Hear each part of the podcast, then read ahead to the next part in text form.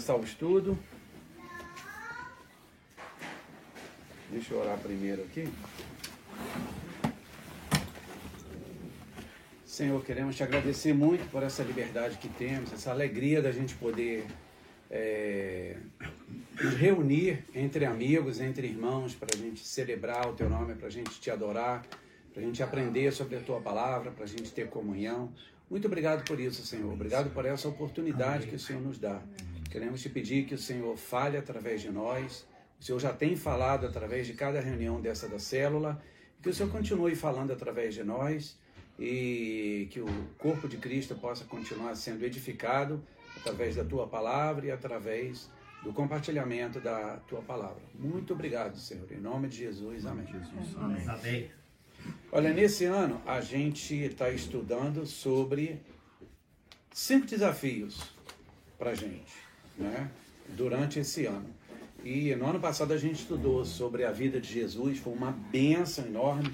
Como eu aprendi sobre o comportamento, as características de Jesus que a gente pode e deve copiar. E foi muito edificante. Eu acho que os irmãos é, que estudaram também é, nesses esses estudos da célula foram muito edificados. Né? Na aula passada, que foi o início dessa lição, a gente falou primeiro sobre o que, que era meta. Não sei se vocês lembram, né? a gente falou, usou é, as quatro letras da palavra meta como uma sigla, onde a gente falou meta, M, algo, meta é algo que seja mensurável, que, né, lembra disso? Que, que a gente pode medir. É de meta como específica, tem que ser algo que você saiba exatamente aquilo que você pretende atingir como meta. O T, que é temporal, quando você tem uma meta, você não pode deixar a meta solta. Você marca ela num tempo daqui a tanto tempo, daqui a um ano, eu terei, é, a nossa célula terá, por exemplo, o dobro de, de é, participantes. Foi exatamente uma meta que a gente criou para a nossa célula, lembra? Em outubro desse ano a gente tem um compromisso de ter, ter o dobro de participantes. E o A, algo que seja alcançável. Para quê? Para a gente não desanimar, não é isso? Porque quando a gente é, tem uma meta muito além do que a gente dá conta, a gente fica tão distante dessa meta que a gente desanima. E nem que seja tão fácil, tão bobinho assim, que, que você nem considere aquilo como um desafio. Então, por que, que a gente estudou sobre meta?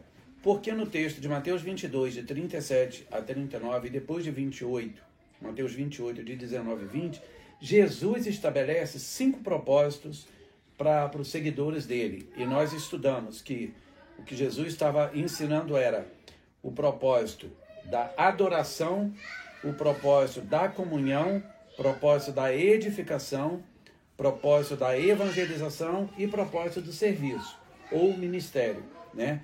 E aí a gente, no, na, na aula passada, na quarta passada, a gente estudou sobre os cinco de uma forma global, a gente estudou o versículo de uma forma global, global e que a gente teria a meta de desenvolver esses cinco propósitos que Jesus nos ensinou. Hoje a gente começa a detalhar esses propósitos. Então, nós vamos estudar. Cada aula vai ser um propósito desse. Hoje a gente vai começar com o propósito da adoração. Depois nós vamos passar o propósito da comunhão, propósito da evangelização, da edificação e do serviço ou ministério, tá? Então esse foi o estudo. Dei só uma prévia para a gente encaixar agora o porquê aí. É... Esses cinco propósitos da igreja a gente. Aliás, não é só da igreja, é da igreja e de cada um de nós. Né? São propósitos coletivos e propósitos individuais. Hoje também a gente vai separar esses dois, né? A adoração, já que é o estudo de hoje. A adoração é, na comunidade, não só na igreja, tá? Mas na célula, em tudo que a gente faz em comum, né? Por exemplo, é, ir num retiro, estar adorando juntos ao Senhor numa, numa, num retiro, num, num encontro, até num passeio, tudo isso é válido como adoração ao Senhor, né? A adoração do Senhor não se restringe ao estabelecimento da igreja eclésia, que é a igreja de tijolos ali. Ela é muito mais do que isso. Então a gente vai abordar esses dois pontos: a adoração em coletividade, em comunidade, e a adoração pessoal. Depois a gente vai aprender sobre quando então que a gente adora, né? E sempre baseado nesse texto, Mateus 22, de 37, 37 e 38. E eu já queria logo de cara pedir para alguém ler esse texto, para que a gente fique desde o início fundamentado na palavra. Tá? Alguém pode ler para mim? Mateus 22, 37. A gente vai ver aqui sobre o que é adoração. Esse texto vai dar resposta para gente. Ame o Senhor seu Deus de todo o seu coração, de toda a sua alma, de todo o seu entendimento. O 38 também. também. Este é o primeiro e maior mandamento. Tá. Então tá, ótimo. Agora deixa eu perguntar para vocês. A gente viu o que, que Jesus falou. Agora, o que que para cada um aqui, alguém tem uma noção, alguém pode é, definir a adoração de uma forma espontânea, uma forma leiga, para a gente ouvir assim, quantos quiserem falar, o que, que você acha que é adoração?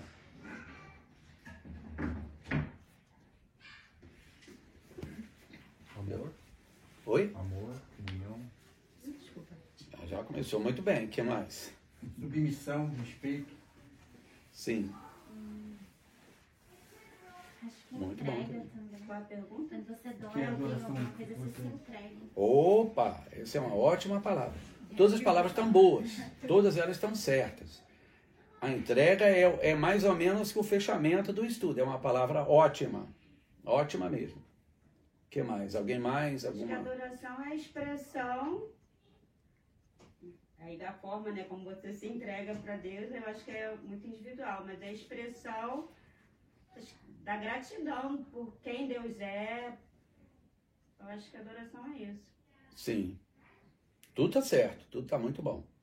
O pastor já tem um tempo que ele tem falado uma sigla é, que ela é muito útil para a gente a memorizar sobre quais são essas as características, né, as, as, os propósitos que Jesus ensina para que a igreja tenha.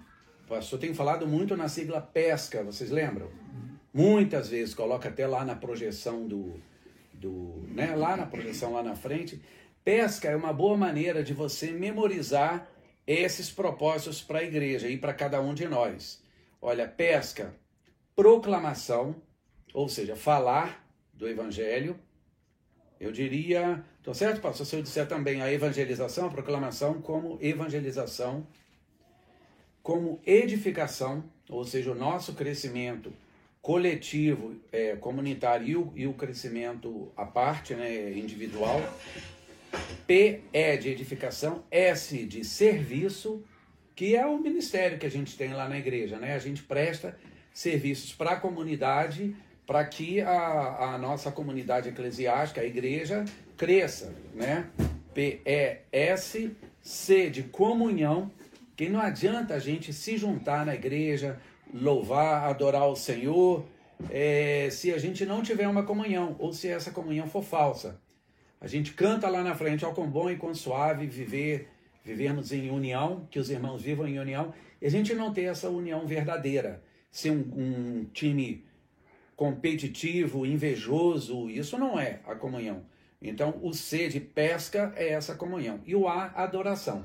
Obviamente não está em ordem de prioridade, está numa ordem que facilite a gente. Então, sugiro a vocês que memorizem essa palavra. O pastor já vem falando há muito tempo isso para a gente. Para a gente memorizar essa palavra, pesca, que é muito importante para identificar as principais, os propósitos nossos na igreja. Né? Como, não, na igreja não. Coletivamente e individualmente. Você leu, a senhora leu é, Mateus 22, 37 e 38, não é? Uhum. Pois é. A senhora você pode ler mais uma vez? Não, com prazer. Por favor. Respondeu Jesus: Ame o Senhor, o seu Deus, de todo o seu coração, de toda a sua alma, de todo o seu entendimento. Este é o, o primeiro e maior mandamento. Tá. Olha bem, ame o Senhor, teu Deus, de todo o coração, de toda a alma, de todo o entendimento. Esse todo, que é a palavra que se repete aí, ela é essencial, porque até então, quando a Bíblia fala uma palavra, a gente traduz ao pé da letra exatamente o que ela quer dizer e não algo metafórico. Então, uhum. esse todo é todo mesmo, é a intensidade máxima do quanto a gente aguentar, certo? De toda a alma, de todo o entendimento, de todo o coração. Uhum. É. Pois é, ou seja, Ame o Senhor em tudo, em tudo. E amar ao Senhor, é, alguém deu uma definição, acho que foi você, sobre o que era adoração, também era uma forma de, de amor, né? Então, quando a gente ama o Senhor de toda a nossa força, todo o entendimento, de tudo que a gente pode, a gente naturalmente já está demonstrando um amor pelo Senhor. Porque para que que você vai amar o Senhor com tanta, para que você vai adorar o Senhor com tanta intensidade se você não o ama, né? A gente quando a gente é, mete a cara para fazer o melhor que a gente pode é porque a gente está dedicado àquilo ali. Então, amar o Senhor ao máximo vai ser tão importante que a Bíblia disse que seria o mandamento mais importante. E olha bem, quando você ama o Senhor de coração, de toda a sua alma, de todo o seu entendimento, você passa a obedecer a palavra, você passa a se interessar, porque quem aqui ama alguém e não conhece nada da pessoa? No mínimo, no mínimo, vamos pegar, por exemplo, no mundo artístico. Se você ama um cantor, ama, ama aquele cantor, nossa, ele é tudo para. É, é, é, tem tudo a ver com estilo. No mínimo, você vai procurar alguma coisa na internet sobre aquele cantor, não é? Uma curiosidade, você vai saber como é que foi a carreira, como é que foi o Nias. Tudo que aparecer escrito daquele cantor, ou daquele ator, seja lá do que for, você vai procurar mais informações. Quando você ama o Senhor com toda a intensidade, você quer conhecer mais sobre ele. Você não fica naquele amor isolado, platônico, da pessoa lá longe e a gente aqui. Então, já começa por aí. A gente já tem uma vontade de conhecer mais sobre. E se você ama alguém de verdade na nossa vida aqui, você gosta de conversar com a pessoa, você gosta de né, dialogar, de ter um bom relacionamento com a pessoa. Então, quando você ama o Senhor de todo o coração, e isso é o primeiro, o maior dos mandamentos, então você quer crescer, você quer se relacionar com Ele, a oração não é uma coisa que você fala uma série de palavras decoradas, um, mantra, uma reza e acabou ali. A oração é uma conversa, né? Você expõe a sua parte para o Senhor, o Senhor te responde através da Bíblia e assim você tem um relacionamento. Então, amar ao Senhor é ter um relacionamento com Ele, né? Então, a gente está vendo agora tudo isso. O que, que é adoração? Esse texto já, já falou para gente, né? que amar de todo o coração é adorá-lo. Agora, quais são os dois aspectos principais? A gente tem o aspecto da adoração em comunidade e a gente tem um aspecto da adoração pessoal. A adoração em comunidade. A igreja se reúne para adorar a Deus, seja nos templos, em casas, seja nos retiros, nos passeios, até na internet a gente pode se reunir e adorar o Senhor. A gente não, não faz isso quando a gente se encontra virtualmente aí na célula, né? Nós, no caso, no nosso caso, como a gente tem um tempo limitado na internet, a gente é, foca mais no ensino, né? Mas se a gente tiver mais tempo, a gente vai orar juntos, a gente vai agradecer a Deus, vai adorá-lo, né? E adorar a Deus de todo o coração, ou seja, com a boca, é preciso que você expresse a sua adoração ao Senhor, o seu amor por Ele, você pode adorar com o corpo, que seria no caso das danças, da empolgação de bater palma. Enfim, o seu corpo pode fazer essa adoração e com toda força, com tudo que você puder, com todo o teu, seu ser. Você também pode adorar ao Senhor com seu intelecto até, com a sua sabedoria, com o seu conhecimento. Né? Como eu falei, quando você conhece ao Senhor, quanto mais você conhece, mais o adora, você quer conhecer mais ainda. Então, estudar a palavra para conhecer mais do Senhor também é uma forma de adorá-lo, né? Então, você coloca tudo, todo, toda a sua vida envolvida em toda a intensidade para adorar o Senhor. E você também tem a adoração pessoal, que é o quê? É adoração a sós com o Senhor, não apenas no domingo e na célula, mas em todo momento, né? E quanto mais intensidade, quanto mais tempo você se envolver adorando o Senhor, mas você desenvolve esse relacionamento com ele e aproxima, né? Vai aproximando você com ele. Então a adoração, ele não é só um costume, como alguns têm, algumas religiões têm de tal hora no dia tal para a cidade inteira, bota um tapete no chão e adora e, e, e se prostra ao, ao Deus deles E isso é uma quase que uma obrigação. A pessoa tem que fazer isso tal hora. Quem não faz isso fica visto como uma pessoa que não está respeitando os costumes, né? E agora, a adoração como estilo de vida é comum, você não tem aquela hora, aquela circunstância. Adore ao Senhor, adore ao Senhor em todo momento, em todas as circunstâncias, sabe? Eu tentei, esse é um testemunho pessoal, eu era uma pessoa muito reclamona na vida. E só Deus sabe. E aí, é, circunstâncias aconteceram na minha vida em que eu precisei inverter isso, porque já estava me causando danos sociais. O, a característica, quando você se torna um reclamão, você não repara que você reclama em tudo, mas os outros reparam em você. Então, é, eu, eu entendi isso, que não era um bom testemunho ser um reclamão, e eu comecei a inverter.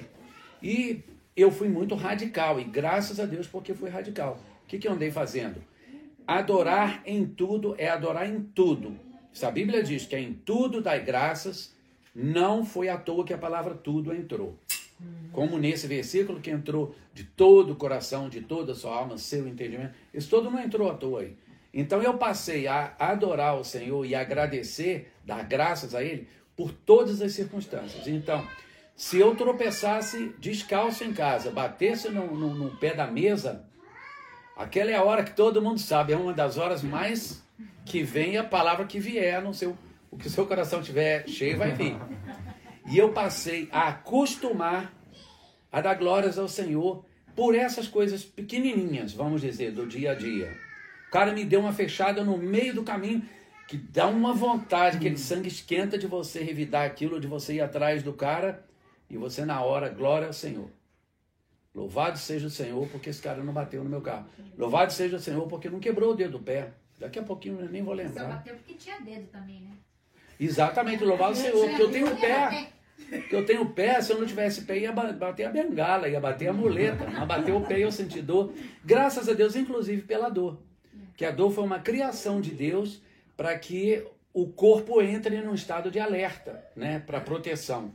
Então, quando você passa a agradecer a Deus por tudo, com esse em tudo dai graças, você passa a ter um estilo de vida. É por isso que aqui o estudo diz: a adoração é um estilo de vida. E é mesmo, irmãos, é mesmo. Quando você acostuma, quando você passa aquele período de transição entre reclamar de tudo, tudo é uma dificuldade para você agradecer. E você passa a agradecer naturalmente, vira um estilo de vida. Passa a agradecer por tudo. Olha, hoje eu não deixo passar uma flor que nasça na frente do jardim de onde eu moro, eu não deixo de agradecer. Se eu olho, estou voltando, vou lá, estou indo ver minha filha, eu voltando de lá e vejo um pôr do sol, um nascer do sol. Nossa, como eu adoro ao Senhor por aquele nascer do sol. Cada dia é, e a gente tem isso em comum, que a gente é admirador né, da, da natureza do Senhor, da, da arte do Senhor na natureza. Então, quando você passa a agradecer por tudo, Nada é insignificante mais. Uhum. Uma abelha que passa, uma flor que nasce, nada é insignificante mais. Tudo é maneira de você adorar. E aquilo vai te dando uma leveza no coração e vai se tornando um estilo de vida. Ao invés das pessoas começarem a olhar você como um cara reclamão, puxa vida, esse cara se diz crente e tem tanto para reclamar, ele tem mais para reclamar do que eu. Isso não é uma falta de testemunho. Mas quando você está sempre grato, sempre grato, e as pessoas estão vendo a gratidão em você, Fala, pô, esse cara tem alguma coisa diferente ali, ele é tão feliz, tão grato pela vida. E isso influencia, né? Quando as nossas palavras, elas são menos expressivas do que as nossas atitudes. É, eu toquei numa banda que tinha o título de um disco que era O que a gente faz fala muito mais do que só falar. Que não é nenhuma ideia do, da banda em si, isso é uma frase muito antiga, né? Aquilo que tu dizes fala muito, aquilo que tu fazes fala muito mais alto do que aquilo que tu dizes. Então, a nossa atitude espontânea vai ser uma forma de evangelismo, que aliás está dentro desse pesca, né? A proclamação. Você não proclama, proclama o evangelho só com palavras, só com leitura da Bíblia. O seu testemunho de vida, a sua maneira de ser, esse adorador como estilo de vida, proclama o evangelho muito forte, fortemente através na sua família, que as, o pessoal da sua família conheceu você antes e depois da sua conversão. Fala, não, olha, vamos conven, convenhamos. Ele, depois que ele se converteu, ele mudou muita coisa. Mudou muito. Uma outra história minha aqui.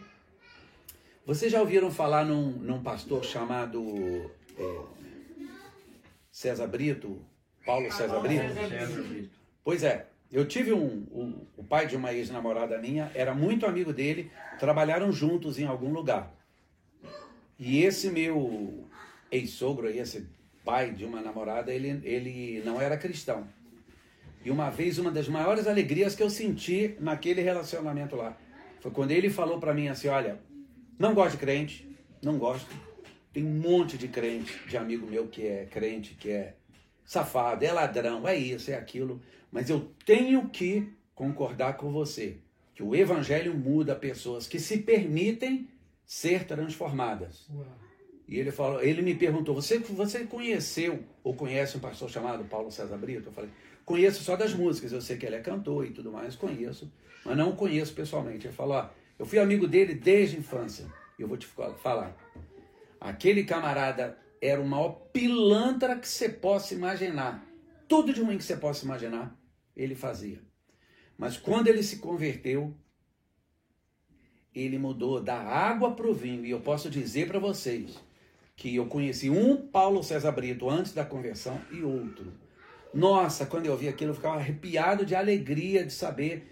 E eu quero isso para minha vida. Eu quero esse testemunho. Que as pessoas lembrem assim: o bem antes e o bem depois. E a hora que eu sou convertido de verdade, desde meus 15 anos, já tem lá seus 40 anos isso aí. Agora, às vezes a gente é convertido, mas a gente tem costumes ainda atrelados na nossa vida antiga. Então, esse adoração como estilo de vida é quando você está convencido que nunca é o bastante a sua, o seu estilo de vida como cristão. E você passa a, a entender que esse estilo de vida precisa ser em cada detalhe. Parece que não, irmãos, mas nossos vizinhos estão olhando para a gente 24 horas por dia. O jeito que a gente dirige, o jeito. Eu, então, se fosse ser julgado como eu dirigia há 20 anos atrás, era a última pessoa que eu poderia dar de testemunho como cristão. Tanto que eu nem colocava adesivo, adesivo no meu carro de Jesus Cristo é o Senhor, eu nem colocava, porque eu sabia que alguém ia falar assim, pô, você é crente, cara? Então eu preferia, olha bem, eu preferia não ter nenhum adesivo que denunciasse que eu fosse cristão para não abrir mão da minha truculência no jeito de dirigir. Então, enfim, estou falando essas coisas para vocês, para vocês saberem que isso aqui é muito sério, tá? Adoração com adorador, adoradores ou adoração como estilo de vida, tá? Agora, quando é que nós adoramos ao Senhor? Eu vou pedir alguém para ler de novo. A pastora, a senhora está com o texto aberto aí. Me faz esse favor, desculpa, mas lê mais uma vez. Agora nós vamos focar com essa pergunta: quando é que nós amamos o Senhor? Respondeu Jesus: Ame o Senhor, seu Deus, de todo o seu coração, de toda a sua alma e de todo o seu entendimento. Esse é o primeiro e maior mandamento. Tá vendo? Quando a gente ama de todo o coração, a gente está adorando ao Senhor. E é adorar de todo o coração mesmo, é ter relacionamento com Ele. É cada vez mais aprofundar essa intimidade com o Senhor. Agora alguém pode ler para mim Salmos 147, 11. E outra pessoa abre em Hebreus 11, 6. Com a mesma pergunta em foco. Quanto que nós adoramos o Senhor? Salmos 147, 11. Quem achou já pode ler logo. Eu tenho aqui, eu Pode ser. Não, pode ler, pode Tá ler. aqui na minha mão. Eu posso ler? Pode ler, por favor. Pessoal. Não, pode ler, pode Ele ler. tem prazer naqueles que confiam em seu amor constante. Salmo 147, 11. Pois é. Então, a gente adora o Senhor quando a gente confia nele completamente, né? A gente dizer que ama alguém e não confia é um amor meio parcial, né? Não fica um amor muito autêntico, não. Amor também é confiar. E aqui a Bíblia diz, nesse texto, que a gente, quando a gente confia nele completamente. Essa é uma maneira de adorar. Você imagina, é, eu lembro uma vez a minha filha tinha mania de subir no, no alto aqui, eu contei isso para vocês um dia desse. Subir no alto do sofá e ela pulava para eu pegar ela no ar assim. Isso para mim era um risco, eu me sentia assim, ai, ai, ai, eu tenho que ensinar para ela para parar com isso, que um dia não vai dar certo. Mas, ao mesmo tempo, eu me sentia é, é, que ela confiava em mim plenamente a ponto de se jogar assim. Então eu senti uma alegria lá dentro no íntimo, como pai. Puxa vida, como ela confia em mim, como isso é bonito, né? Você vê. Aí depois ela cresceu, começou a ficar maiorzinha, maiorzinha, e teve um dia que ela já falou, olha, Vamos parar com isso aí, papai, porque um dia o senhor pode não conseguir e tal. Quer dizer, isso não é, de certa forma, eu entendi, ela estava certa, mas quando a gente está com o Senhor, a gente tem que ser como o quê? Como crianças. Manter essa fé, essa, essa confiança no Senhor 100%. Esse momento de crise que a gente está passando é um bom exercício para isso. Porque quando a gente sabe que, ainda que eu ande, se esse vale que a gente está agora se tornar um vale da sombra da morte mesmo, for uma coisa muito séria, ainda que isso aconteça, daí eu não temerei mal nenhum. E de novo, nenhum é nenhum. Não é um pouquinho de temer, um pouquinho. É entregar para o Senhor. Entregar plenamente. Quando a gente confia nele plenamente, qual o problema? Que mal a gente vai sentir? Elevo meus olhos para os montes, de onde me vem o socorro? Eu, não, eu me pergunto pela poesia de Davi. Mas ele imediatamente, para não dar chance da gente ficar sem resposta, ele responde: O meu socorro vem do Senhor que fez o céu e a terra. Ou seja, vamos confiar 100%, completamente. E a gente vai estar adorando até nesses momentos de confiança. Tá? Adoração não é simplesmente as palavras, o hino que você canta, o levantar das suas mãos, o bater das suas palmas, a dança que você dá para ele. Adorar também é demonstrando confiança completamente, tá? E alguém lê para mim Hebreus 11, 6?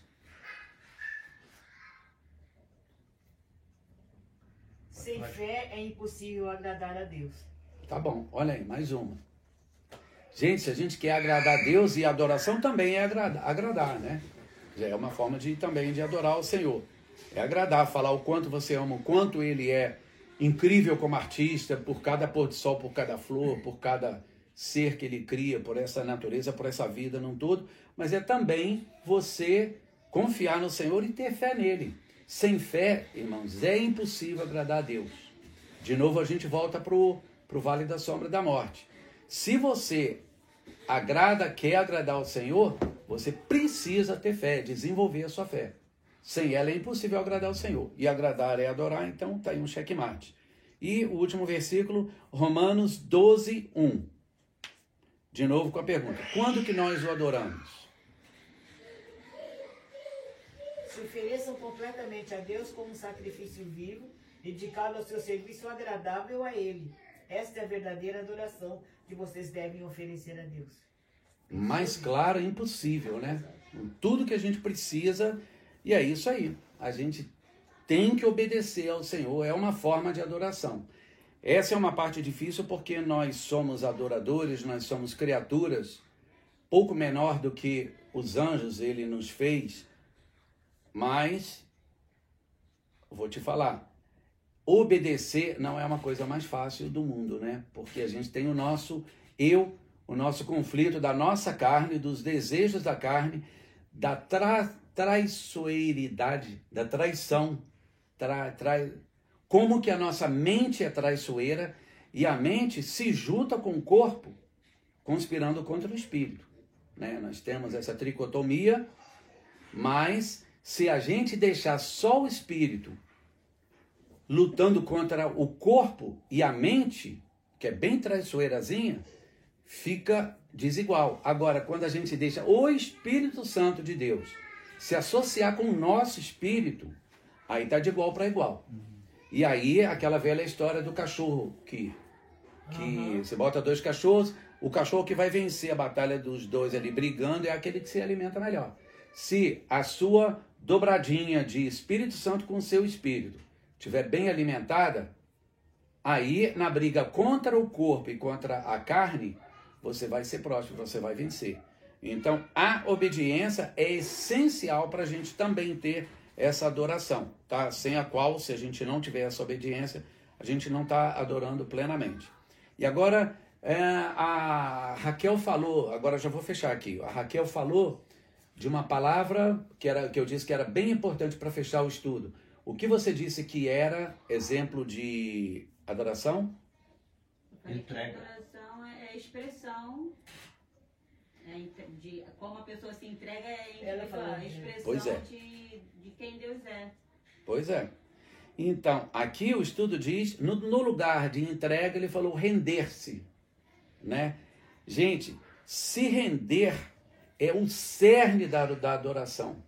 Se você não se entrega enquanto uma pessoa teimosa, uma pessoa que tem os seus pecadinhos de estimação, se você não se rende, você não está expressando uma adoração completa. Há um livro do. Não, não é do Rick Warren, ele escreveu a, a, o prefácio, mas o livro se chama The Healing Choices A Escolha da Cura. Esse livro fala é, que o primeiro passo, o livro ensina 10 passos. Não sei quem aqui já teve oportunidade, é muito bom, tá? Eu recomendo esse livro. Escrito por um membro, acho que um psicólogo de lá da igreja dele, da Saddleback.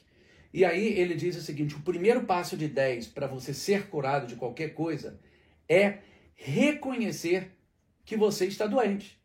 Como é que eu vou querer ser curado se eu não reconheço que eu estou?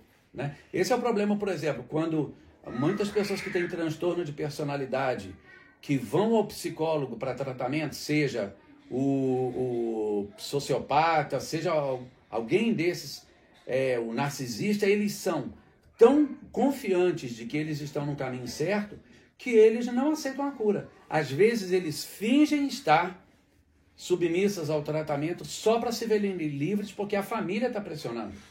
E às vezes eles fingem estar dando evolução no tratamento para deixar, para ficar em paz das cobranças. Então, se você não reconhecer que você precisa de cura, você não tem como ser curado.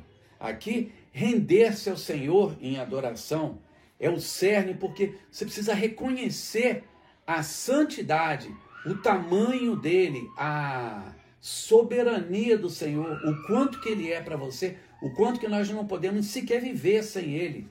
Quando você passa a reconhecer a sua insignificância, apesar de obra dele, mas quando você começa a se render falando, Senhor, a tua misericórdia é a causa de eu não ser consumido. Se eu não tiver o Senhor na minha vida, eu não, não consigo suportar. Eu livra-me de mim mesmo, né? Como se diz por aí, porque eu digo isso para vocês. Se eu não tiver o Senhor dia e noite, se eu não me render ao Senhor, se eu ficar comigo sozinho, eu não aguento não. Dá vontade eu moro sozinho, dá vontade de eu sair correndo, trancar a porta para ver se eu fico lá dentro. Que é bravo. Então, eu preciso andar passo a passo. Lembra daquele versículo, andai nele? Uma vez lá na, na, no estudo da escola teológica, o, um dos pastores, eu esqueci, o nome, eu esqueci o nome dele agora, ele falou o seguinte, ele estava com excesso de peso e resolveu andar de bicicleta. João. Ele resolveu andar de bicicleta. Você lembra disso, né? Do exemplo da bicicleta. O andar na bicicleta é o seguinte, gente, é ficar pedalando o tempo inteiro. Se você parar de pedalar, uma hora você vai cair dessa bicicleta. Uhum. Você tem que estar o tempo inteiro com o Senhor. Andar nele, andar nele. Você está na bicicleta do Senhor, é o tempo inteiro pedalando. Se parar, cai. Então, essa é a, a frequência com que você deve se render ao Senhor. É eterna, é direto. Nós somos é, um corpo, nós somos um espírito imortal, eterno, que vive nesse corpo que é mortal, que é temporário. Mas nós vamos continuar existindo quando nós não tivermos mais esse corpo, seja pelo arrebatamento, seja pela morte física. Agora, a nossa adoração ao Senhor será eterna. Nós não vamos deixar de adorar o Senhor quando a gente chegar no céu. Então já é bom que a gente se acostume logo de uma vez, porque tá aí uma coisa que será eterna. E olha bem, eternidade não é muito tempo. Diz uma coisa: um milhão de anos é uma eternidade? Pensa bem. Pensa o que é um ano e agora pense em um milhão. Não é. Porque se tem tempo, não é eternidade. Se eu botar, ah, mas isso, um trilhão, cem trilhões de mil anos, não é eternidade. Eternidade é para todos sempre, ininterruptamente. E nós estaremos adorando ao Senhor ininterruptamente. E estaremos adorando por prazer, não é por obrigação. Não é para pagar o aluguel do, do céu da morada celestial, não. A gente vai adorar pelo prazer, pelo prazer de ficar adorando ao Senhor dia e noite. Então vamos começar a nos render ao Senhor desde já, porque isso é algo que a gente vai fazer. Agora, fechando mesmo, o desafio. Faz você uma, uma avaliação sincera, só com você aí mesmo. De 1 a 10, o quanto que você tem adorado ao Senhor? Em tudo. Em termos de cronologia, você mais ou menos sabe quanto tempo você fica nas redes sociais. Eu sei. Quanto tempo você adora ao Senhor? Que você pode adorar dirigindo, você pode adorar até trabalhando. Você pode adorar em todo momento. Quanto tempo você gasta adorando ao Senhor com alegria?